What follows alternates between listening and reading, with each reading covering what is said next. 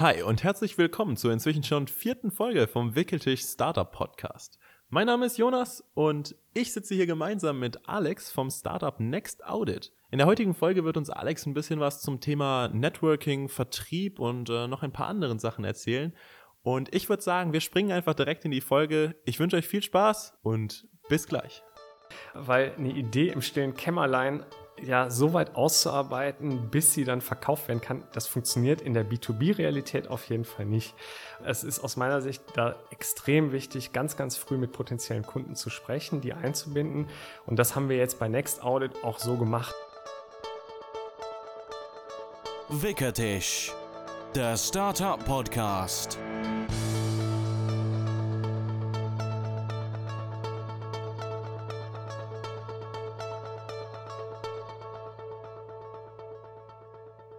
Herzlich willkommen zurück. Ich habe heute einen Gast dabei, jemanden, der mir hier gegenüber sitzt. Und ich würde an der Stelle direkt mal übergeben, einfach um euch reinzuschmeißen, an den Alex, der mir hier gegenüber sitzt. Alex, herzlich willkommen zum Wickeltisch-Podcast. Ja, hallo. Hi. Direkt Einstieg. Mich würde jetzt an erster Stelle mal interessieren, wer bist du eigentlich? Was machst du eigentlich? Wo kommst du eigentlich her? Also herkommen ist ganz einfach. Ich komme aus Aachen. Ich bin gebürtiger Aachener.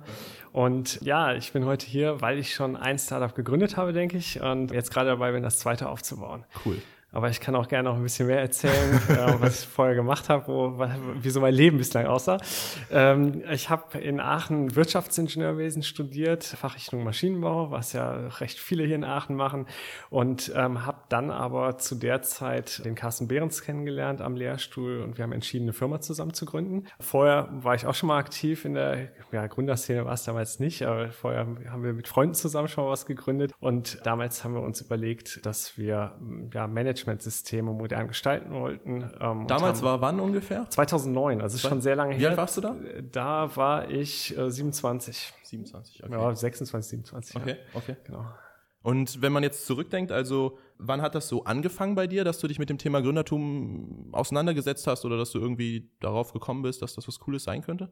Sehr, sehr früh eigentlich schon. Also das fing an wirklich in der Jugend, dass mich das einfach interessiert hat. Also damals eher dann Unternehmertum an sich, Firmengründen. Ich habe von mhm. meinem Opa damals Bücher geschenkt bekommen zu dem Thema.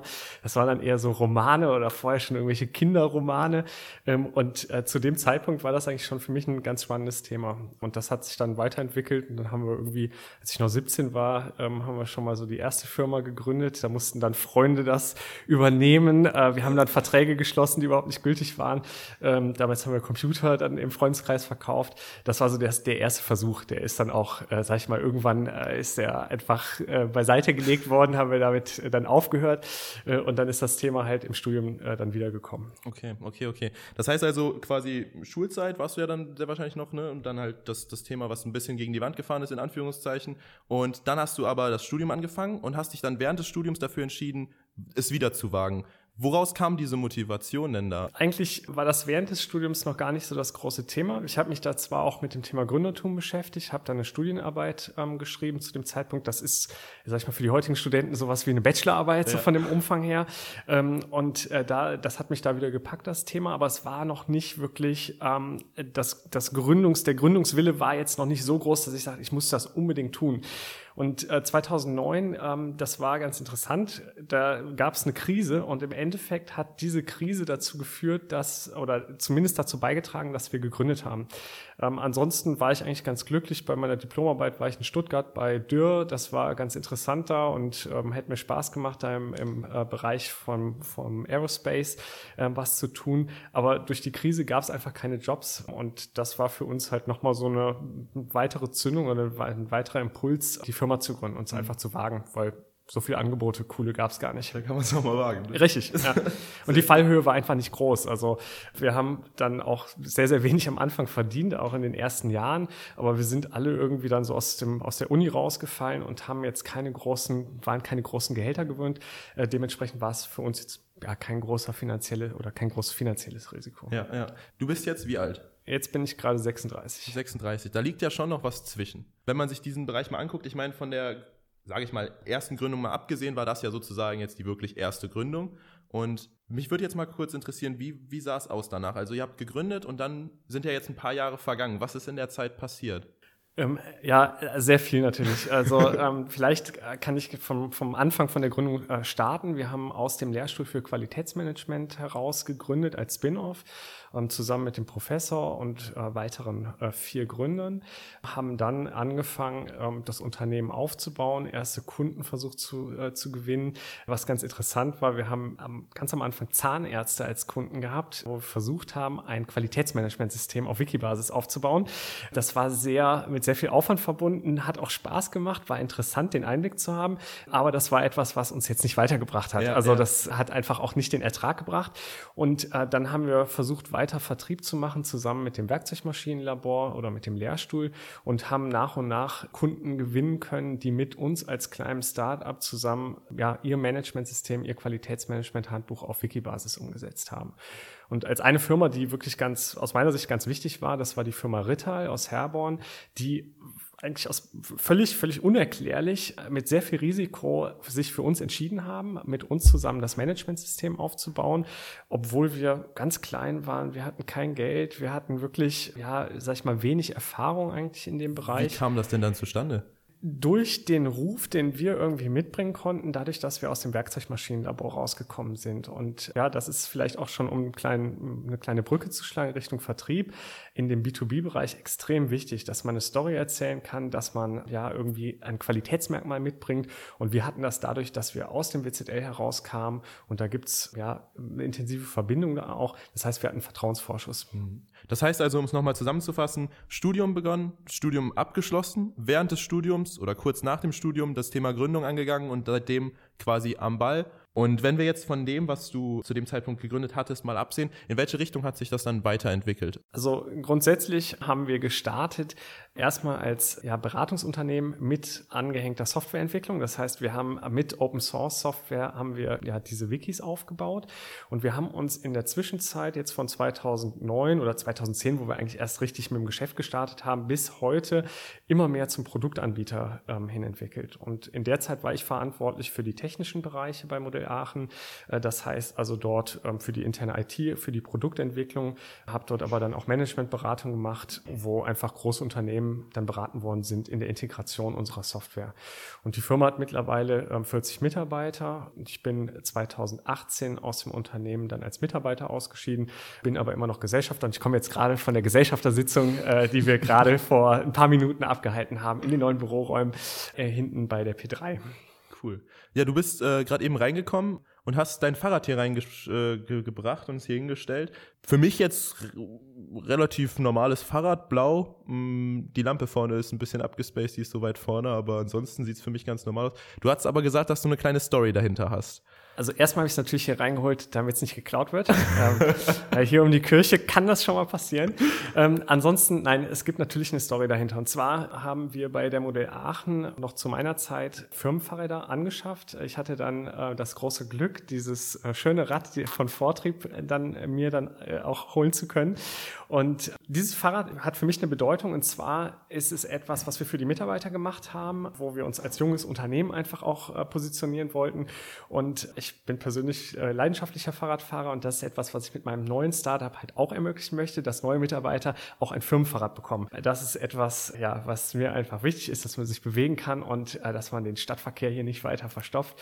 Äh, deswegen habe ich dieses Fahrrad hier mit reingeholt. Sehr cool. Ähm, denn alle, die bei uns anfangen, den möchte ich in Zukunft, wenn wir die Kohle haben, äh, dann auch ein solches Firmenfahrrad ermöglichen. Sehr, sehr cool. Also das finde ich klasse. Jetzt hast du gerade gesagt, dein aktuelles Startup, wenn wir in der Historie so ein bisschen weiterschreiten, dann müsste das ja jetzt langsam auch anfallen, wo du, die, wo du quasi gegründet hast. Was machst du momentan? Wie sieht das momentan aus? Was ist aktuell dein stand? Also äh, die äh, Story geht so, dass ich letztes Jahr dann aus der Modell Aachen halt als Mitarbeiter raus bin ähm, und mich erstmal damit auseinandergesetzt habe, was mache ich überhaupt? Also ich, mir, mir, war klar, dass ich auf jeden Fall was Neues angehen möchte. Ich habe mich ein bisschen umgeguckt in der Industrie, ähm, ob es da was gibt in der Region, wo man vielleicht ein Incubation-Programm aufbauen kann, ähm, Digitalisierungsthemen vorantreiben kann. War aber relativ schwierig, da was äh, Passendes zu finden.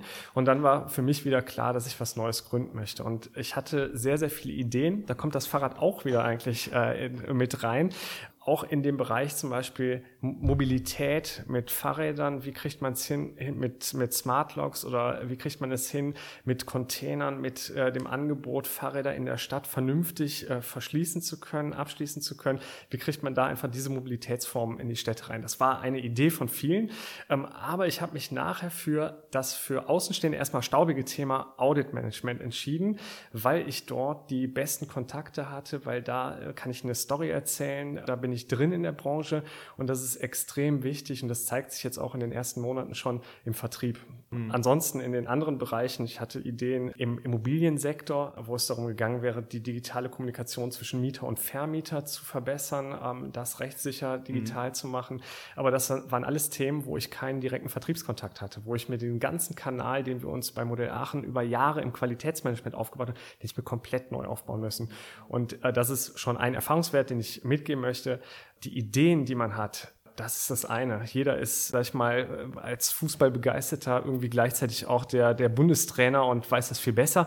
Aber das nachher umzusetzen, der wirklich zu sein, das ist das Entscheidende und das ist halt das, wo man nachher im Startup gewinnt oder nicht. Oder zumindest ein ganz, ganz wichtiger Faktor, dass man den Kanal hat, dass man zu den Kunden kommt, dass man wirklich rauskommt in den Markt. Perfekt, ja, super. Ich hoffe, ihr da draußen konntet äh, Alex jetzt ein bisschen kennenlernen und Du hast gerade schon das Thema Vertrieb angeschnitten. Die heutige Folge spielt in die Richtung Vertrieb. Welche Rolle hat Vertrieb bei dir persönlich bisher gespielt? Also wie elementar war es quasi? Du hast gerade eben gesagt, Vertriebskanal aufbauen, sehr, sehr wichtig. Würdest du sagen, dass der Vertriebskanal zuerst kommen muss, sozusagen, kurz nachdem man die Idee hat, oder gibt es noch irgendwas davor? Sollte man vielleicht eher die Organisation betrachten oder sollte man direkt reinschauen, gucken, dass man Kontakte sammeln kann? Welche Rolle spielt Vertrieb im Startup-Bereich? Aus meiner Sicht eine wirklich ganz, ganz elementare Rolle. Ich glaube persönlich daran, dass nachher man eher schauen sollte, welche Kontakte hat man, welche Kanäle kann man spielen. Das kann im Freundeskreis, im Verwandtenkreis sein oder halt auch einfach aus dem beruflichen Netzwerk. Und dass das wichtiger nachher ist als die Idee, weil zu Ideen kann man kommen. Da gibt es Methoden, einfach Ideen zu entwickeln. Und wenn man ein bisschen kreativ ist, dann kann man einfach sau viele Probleme dieser Welt irgendwie angehen und versuchen zu lösen äh, durch eine clevere Idee. Deswegen ist es für mich einfach mittlerweile so, dass ich habe mich jetzt in meinem aktuellen Startup dafür entschieden, dieses Thema anzugehen. Einerseits, weil ich das Thema interessant finde, das sollte natürlich da sein, ähm, dieses Interesse, aber auf der anderen Seite, weil ich halt den Kanal in diesen Bereich rein habe und weil ich eine Story erzählen kann. Das ist halt extrem wichtig. Also ich kann den Leuten einfach erzählen, pass auf, ich habe schon eine Software im Qualitätsmanagement-Bereich entwickelt. Wir haben mittlerweile bei Modell Aachen 450 50 Kunden, das werden monatlich mehr. Das habe ich mit aufgebaut und diese Story ist extrem wichtig jetzt auch für den Vertriebserfolg im aktuellen Projekt und im aktuellen Startup. Das, das ist ein sehr, sehr interessanter Punkt kurz um auf die Story, ein, also diese Story erzählen einzugehen. Wenn wir jetzt mal davon ausgehen, dass jemand das jetzt hört, der noch gar nichts vorzuweisen hat, in Anführungszeichen, sein Studium vielleicht gerade macht, vielleicht sogar in demselben Bereich, wer weiß, keine Ahnung, aber er hat einfach noch nicht so fundamentale Erfahrungen gesagt, gemacht und kann sagen, hey, das Unternehmen habe ich schon aufgezogen oder die Idee habe ich schon umgesetzt. Welche Tipps hättest du an diese Person? Was würdest du ihr raten, wenn es um das Thema, wie kann ich meine Story erzählen, angeht? Ich glaube, es gibt immer irgendwelche Ansatzpunkte, wo man versuchen kann, Kanäle zu nutzen. Also wenn ich zum Beispiel Student bin und aus dem Lehrstuhl ähm, oder im Lehrstuhl irgendwo arbeite, dann gibt es dort Kanäle. Dann gibt es am Werkzeugmaschinenlabor gibt's Verteiler. Ähm, und dann würde ich auf jeden Fall versuchen, diese Möglichkeiten zu nutzen. Ähm, also wenn man, wenn man keine Kanäle hat, dann ist man in irgendeiner Kiste und äh, dann wird man auch kein Startup äh, gründen. Es gibt immer Kanäle und man sollte immer versuchen, äh, diese zu nutzen. Und gerade von bei den Studenten, es werden viele, viele Programme im Moment, äh, gibt es ja im Bereich der Startups oder der Startup-Förderung. Es ist, finde ich, sehr einfach als Student im Moment diesen Schritt, diesen ersten mhm. Schritt zu gehen. Das NRW-Gründerstipendium hilft einem dabei mit 1000 Euro pro Monat. Also das heißt, so einen Schritt zu gehen ist einfach und dann muss man einfach versuchen, drumherum zu schauen, schauen, welche Kanäle habe ich. Und das würde ich nutzen. Ich würde jetzt nicht als Maschinenbaustudent in Aachen ähm, anfangen, vielleicht ein Startup im B2C-Bereich zu, zu gründen, wo ich überhaupt keinen Kanal habe. Kann man machen. Ähm, wenn man eine super geile Idee hat, dann ist das auf jeden Fall was, was man jetzt nicht komplett ausschließen sollte. Aber auf der anderen Seite ist es dann echt ein schwerer Weg. Da muss man vielleicht über einen Venture-Kapitalgeber gehen, der wieder den, das Kontaktnetzwerk hat. Also dann halt Smart Money nehmen, ähm, wo man wiederum die Kanäle einkauft. Und ohne das funktioniert es einfach ja, nicht. Ja. Gehst du auf Networking-Events oder wie machst du das? Wie lernst du neue Leute kennen? Wie baust du dir quasi die Kanäle auf? Ja, tue ich.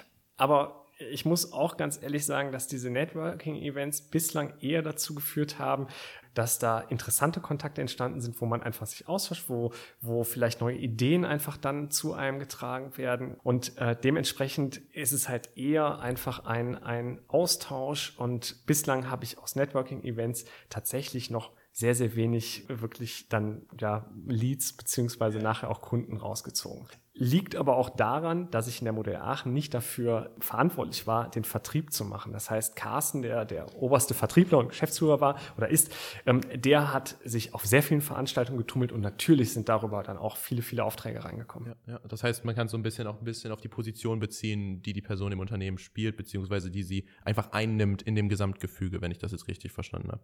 Ja, auf jeden Fall. Also, oder andersrum gesagt, bei mir war es bislang so, dass ich eher die Intention hatte, bei Netzwerkevents ähm, neue Ideen, Kontakte aufzubauen und jetzt nicht direkt zu vertreiben.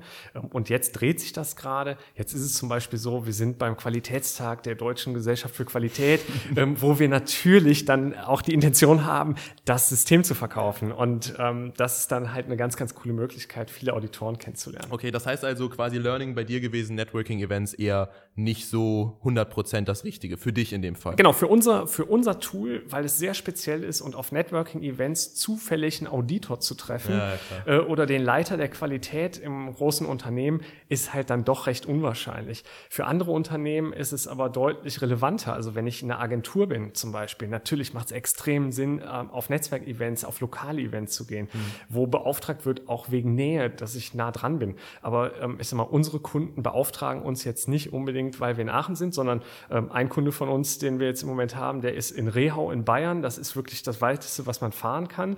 Der nächste ist in München. Das heißt also, den, die interessiert das nicht, mhm. ob ich lange an, anreise oder ja, nicht. Ja, ja. Du hast das mitgenommen daraus, du hast was für dich gelernt. Was waren noch weitere Learnings im Bereich Vertrieb, im Bereich, ich habe mein Produkt und ich möchte es gerne rausbringen, ich möchte es gerne an, an, den Mann bringen?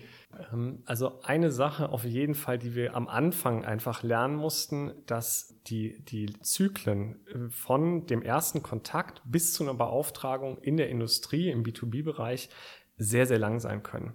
Das heißt also, dass das teilweise wirklich Jahre sein können, bis irgendwann es zum Auftrag kommt. Und das ist etwas, was man am Anfang als Startup völlig unterschätzt. Man kommt in einen Termin rein, alle sind begeistert und sagen, boah, coole Softwarelösung, total cool. Und dann denkt man ja, das läuft so wie im privaten Bereich. Ich entscheide mich vielleicht, schlafe da noch eine Nacht drüber, entscheide mich dann und dann gehe ich das einkaufen, was ich haben möchte.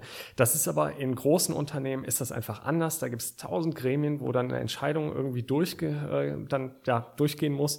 Und äh, das ist etwas, was wir am Anfang auf jeden Fall lernen mussten, was extrem wichtig ist, was einfach auch zur Liquiditätsplanung total wichtig ist, weil man denkt, okay, morgen geht's los und dann äh, leisten wir und wir haben voll Bock. Aber bis es dann tatsächlich dazu kommt, das ist wirklich teilweise extrem lange ähm, dauert das.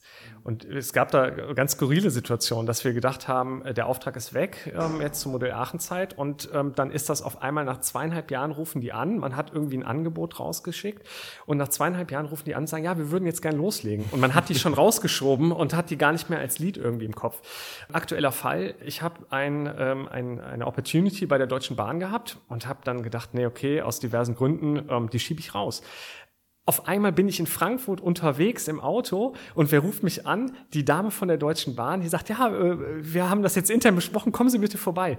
Also äh, das war für mich dann halt auch schon über Monate hinweg, war das eigentlich ein toter Lied, den ich rausschieben, der schon rausschieben wollte, der auf einmal dann doch wieder, wieder aktiv zurück, ja. äh, wurde. Ein äh, Satz, den ich auch schon sehr, sehr oft gehört habe, wenn es um das Thema Vertrieb ging und auch wenn es äh, darum ging, dass Leute, die quasi ihre eigene Idee ausgeplant haben, im besten Fall noch im stillen Kämmerlein jetzt rausgehen müssen und auf einmal verkaufen müssen, kommt ganz oft dieses. Ich möchte dich da direkt unterbrechen. Das ist eine ganz schlechte Idee, weil eine Idee im stillen Kämmerlein ja so weit auszuarbeiten, bis sie dann verkauft werden kann, das funktioniert in der B2B-Realität auf jeden Fall nicht. Es ist aus meiner Sicht da extrem wichtig, ganz, ganz früh mit potenziellen Kunden zu sprechen, die einzubinden. Und das haben wir jetzt bei Next Audit auch so gemacht. Also wir haben am Anfang ganz, ganz früh mit der Lean Startup Methodik äh, quasi gearbeitet, ganz, ganz früh Hypothesen getestet. Kannst du noch mal kurz auf die Lean Startup Methodik eingehen? Ähm, ja, also ähm, im Endeffekt ist aus meiner Sicht der Kern der Lean Startup Methode, dass man iterativ in, ähm, in kleinen Schritten vorgeht und dass man Hypothesen aufstellt und die testet. Und für mich war das damit verbunden, dass ich da auch Abbruchkriterien hintergeschrieben habe. Das heißt, ähm, ich habe Mitte letzten Jahres angefangen und habe erstmal im, in meinem Kreis, auch mit den alten Kollegen vom Modell Aachen getestet, glaubt ihr, dass das überhaupt funktioniert? Den Paper Prototypes quasi gezeigt. Und haben gesagt, ja, glauben wir. Dann bin ich weitergegangen. Dann habe ich das mit Kunden ausprobiert, habe dann schon einen kleinen Software-Prototyp Prototypen geschrieben und habe das mit meinen alten Kontakten, habe ich das ausgetestet und gesagt, hier, wie sieht's aus? Würdet ihr damit arbeiten können? löst das ein Problem von euch? Auch das war wiederum dann halt von vielen positiv bewertet worden. Und dann war für mich bis zum Ende letzten Jahres war es das Ziel, einen Kunden wirklich zu überzeugen. Ansonsten hätte ich abgebrochen. Und das war dann die Firma Barbour aus Aachen, Kosmetikhersteller, die sich entschieden haben zu sagen, okay, wir machen das mit diesem, auf Basis dieser Software, die jetzt da ist, glauben wir, dass du das so weit entwickeln wirst oder dass das Startup das so weit entwickeln wird, dass das nachher unsere Probleme löst. Und das ist aus meiner Sicht der Kern eigentlich äh, dieser Methode, wirklich hinzugehen und zu sagen, man setzt sich Hypothesen, prüft die im Markt und dass man dann halt auch wirklich klar und hart entscheidet, was tue ich, wenn, wenn die nicht erreicht wird. Mhm. Und das war etwas, auch was ich gelernt habe, also dass man wirklich, dass man sich selber das, ja, äh, diese Hypothesen aufstellen muss und dann nachher hart entscheiden muss, dass man es dann vielleicht auch abbricht, wenn es nicht klappt einfach klare Konsequenzen quasi für sich selber festhalten, wenn genau, also dann, erreicht werden. Dann den Weg nicht irgendwie zwanghaft weiter verfolgen, mhm. weil das ist ja auch was, was man immer wieder erlebt, dass dann der Gründer sagt, ja, das ist aber die Weltidee und es ist super cool und man, man bleibt dann hängen und ja, ist in einem System, was vielleicht so halbwegs funktioniert, aber wo man nicht wirklich richtig dann eine Entfaltung hat von den Ideen und äh, wo es nicht richtig weitergeht. Und das, finde ich, sollte man auf jeden Fall vermeiden. Ist vielleicht auch jetzt meinem Alter geschuldet. Ich habe jetzt nicht mehr irgendwie die Chance oder auch nicht die Zeit und nicht die Möglichkeit, da finanzielle Ressourcen irgendwie aufzubrauchen und das fünf Jahre zu machen, ohne Geld zu verdienen. Das geht nicht. Hätte ich nach dem Studium äh, machen können, aber jetzt auf gar keinen Fall. Ich bin Vater, ich habe eine Tochter, äh, die ist zwar klein und, und braucht noch nicht so viel, aber das wird sich halt auch ändern. Auf ja. jeden Fall. Gründertum generell, was mich einfach interessieren würde, wie deine Verbindung über die Jahre vielleicht auch gewachsen ist oder was du generell hinter diesem ganzen Stress, den man teilweise hat, hinter den ganzen Problemen, die man sich aufbaut, was du dahinter siehst, für dich persönlich. Weil ein Angestellter hat diese Probleme ja zum Großteil gar nicht. Ja, ähm, vielleicht mittlerweile dann doch manchmal. Also erstmal ist für mich Gründertum einfach deswegen faszinierend, weil man mit ganz wenig Ressourcen sehr viel schaffen muss und man sehr fokussiert sein muss. Das ist etwas, was in großen Konzernen zum Beispiel in guten Zeiten zumindest nicht der Fall ist, wo einfach ein sehr, sehr großes Rad gedreht wird, aber wo ich nachher super viele Gremienentscheidungen habe, durch ganz, ganz viele Prozesse durch muss, bis ich irgendwas auch dann wirklich ja, bewegt bekomme. Und mich persönlich fasziniert einfach diese Wendigkeit, diese Schnelligkeit, etwas Neues zu generieren, halt wirklich etwas Neues zu schaffen. Das finde ich daran einfach das, das Spannendste an, an dem Thema. Und ja, das treibt mich da auf jeden Fall auch an. Insgesamt sehe ich schon einen sehr, sehr positiven Trend im Gründertum. Es gibt sehr viele Leute, die sich dafür interessieren. Ich habe schon auch das Gefühl, dass mehr Leute ähm, einfach in diesem Bereich irgendwie unterwegs sind. Es gibt viele Förderprogramme. Ähm, es wird auf jeden Fall auch von staatlicher Seite da einiges getan. Aber trotzdem, ja, könnte das noch mehr sein. Ähm, ein Punkt, der mir persönlich sehr stark fehlt, ist die Fördermöglichkeit von erfahrenen Leuten, weil das ist was, was Gründern, Gründerteams ganz, ganz häufig, gerade wenn sie aus der Uni rausfallen, fehlt, was auch im Vertrieb ein ganz, ganz wichtiger Punkt ist. Wenn ich das noch nie gemacht habe, Vertrieb ist ganz, ganz viel Erfahrungswissen, was ich da brauche. Und äh, da fehlt's. Also da ist ähm, halt ähm, ja keine Möglichkeit da, wirklich einen Erfahrenen, der vielleicht schon Familie hat, in ein Startup reinzubekommen. Das geht nur, wenn ich Venture-Kapital habe und, und den finanzieren kann. Ansonsten glaube ich, entwickelt sich das positiv. Ich habe das Gefühl hier in Aachen, dass sich das äh, positiv entwickelt. Und ich kann auch nur einfach da nach draußen sagen, gründet, geht das, geht das an, versucht in kleinen Schritten mal euch an das Thema irgendwie, mit dem Thema auseinanderzusetzen und bleibt hier in Aachen. Es ist so traurig, dass so viele gute Ingenieure nachher nach Bayern, nach Baden-Württemberg ähm, dann abwandern zu den ganzen großen, großen Automobilern. Es ist schön da unten, es ist, äh, will ich gar nicht sagen, ich will niemand auf die Füße treten, aber bleibt doch hier, äh, bleibt äh, mit eurem Know-how hier und baut Unternehmen in Aachen auf. Das ist was, ähm, was einfach ja noch viel, viel besser werden kann. Sehr, sehr coole Message. Ja, mach das bitte. Damit kommen wir eigentlich auch schon sagen wir mal Richtung Ende der Folge. Wir haben ja zum Ende immer unsere drei Wickelfragen, ähm, die wir den, den Interviewgästen immer ganz gerne stellen. Erste Frage, welchen Skill siehst du als den wichtigsten an, den man als Gründer erlernen sollte, muss, wie auch immer?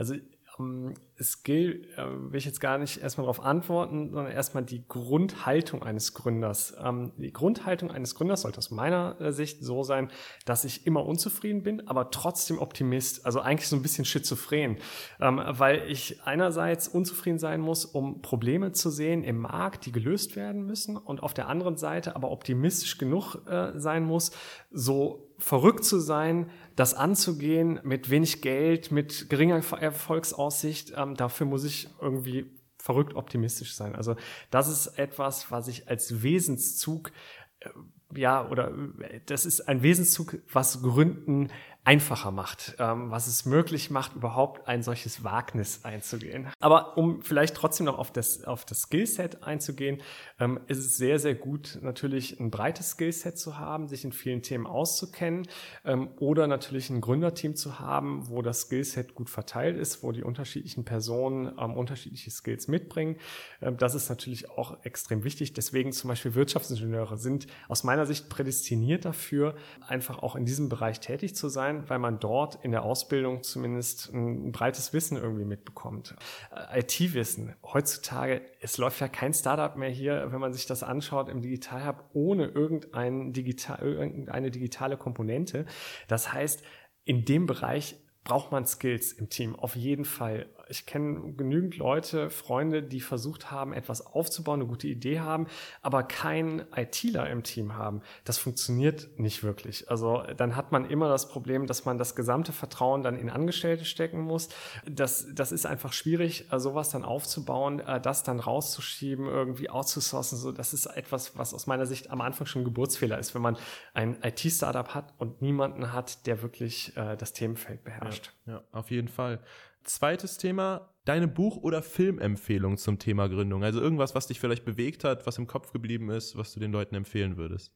Also ich habe vor kurzem Effectuation von, äh, ich glaube, Faschingsbauer heißt er, äh, gelesen. Und äh, das ist eine Methode, ja, beziehungsweise ein Mindset vielleicht eher, das erfolgreiche Gründer beschreibt. Also wie erfolgreiche Gründer aufgestellt sind, wie die denken.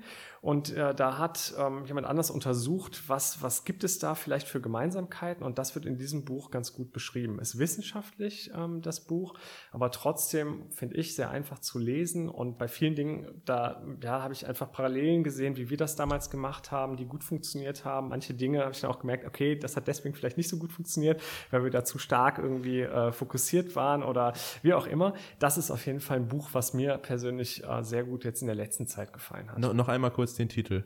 Äh, das ist Effectuation äh, von äh, Faschingsbauer. Cool. Abschlussfrage, meine persönliche Favoritenfrage. Was war dein persönlicher größter Fail in deiner Gründerzeit?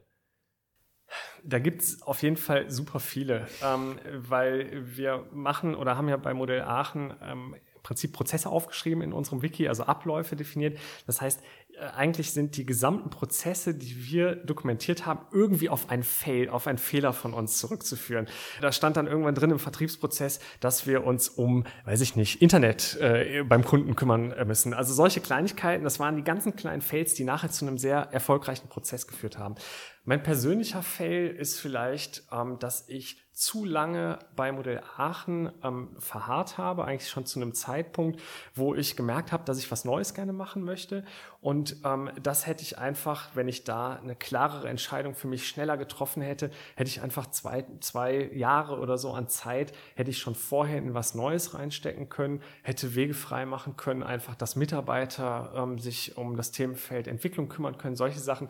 Das ist etwas, wo ich jetzt sage, im Nachhinein hätte ich gerne früher entschieden und wäre früher früher gern was Neues mhm. angegangen, weil neun Jahre ist halt schon eine lange Zeit, aber es ist natürlich auch auf der anderen Seite extrem schwer, sein eigenes Baby, was man äh, gemeinsam mit den anderen mit aufgebaut hat, dann irgendwann zu verlassen und zu sagen, okay, äh, jetzt flügge und äh, jetzt mache ich was Neues. Aber mhm. das ist auf jeden Fall etwas, ähm, ja, was ich jetzt anders machen würde. Ja, vielen Dank, dass du das äh, mit uns geteilt hast.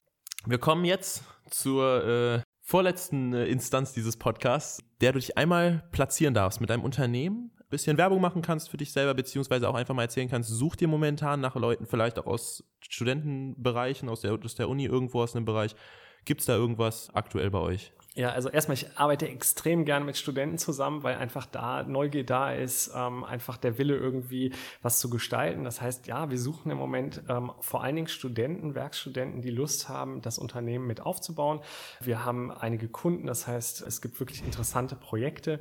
Wir sind im Bereich Audit Management. Das hört sich jetzt erstmal trocken an, aber es ist trotzdem ein ganz, ganz spannendes Thema, weil man in der Industrie nah am Kunden sehr viel, ähm, ja, sag ich mal, an Effizienz Themen arbeiten kann. Man kann insgesamt viel helfen, die Arbeit einfacher machen vor Ort. Wir versuchen das durch eine Software zu machen, die Spaß macht. Das ist im B2B-Bereich eigentlich nicht üblich, sondern wird halt irgendwie SAP eingeführt, was echt keinen Spaß macht. Und äh, wir versuchen da genau andersrum ranzugehen. Das heißt, ja, wir suchen Leute, das ist das Wichtigste. Wir, wir brauchen einfach Leute, die Lust haben, organisatorisch mitzuwirken, die Lust haben, Vertrieb und Marketing mit aufzubauen und die Lust haben, natürlich zu entwickeln, sucht jeder. Äh, wir arbeiten im Frontend mit Vue.js, ähm, im äh, Backend sind wir im Moment auf Firebase unterwegs, also auch JavaScript-lastig.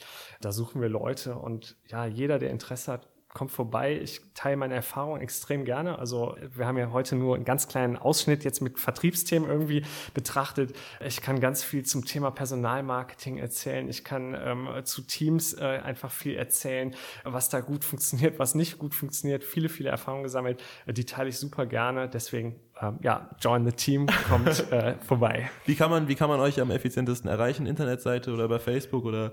Es gibt eine Internetseite, äh, die heißt www.next-audit.de. Die ist wirklich, also da ist Arbeit, ne? Also jeder, der die äh, sieht äh, und meint, das muss verbessert werden, ja, ähm, meldet euch direkt und ja, ihr könnt sofort loslegen und könnt an einer coolen Seite arbeiten. Ja, wunderbar. Dann vielen, vielen Dank dafür und vielen, vielen Dank, dass du dir die Zeit heute genommen hast. Ähm, war auf jeden Fall sehr, sehr cool. Ich konnte persönlich auch viel mitnehmen ähm, aus dem heutigen Gespräch und ich hoffe, ihr da draußen auch.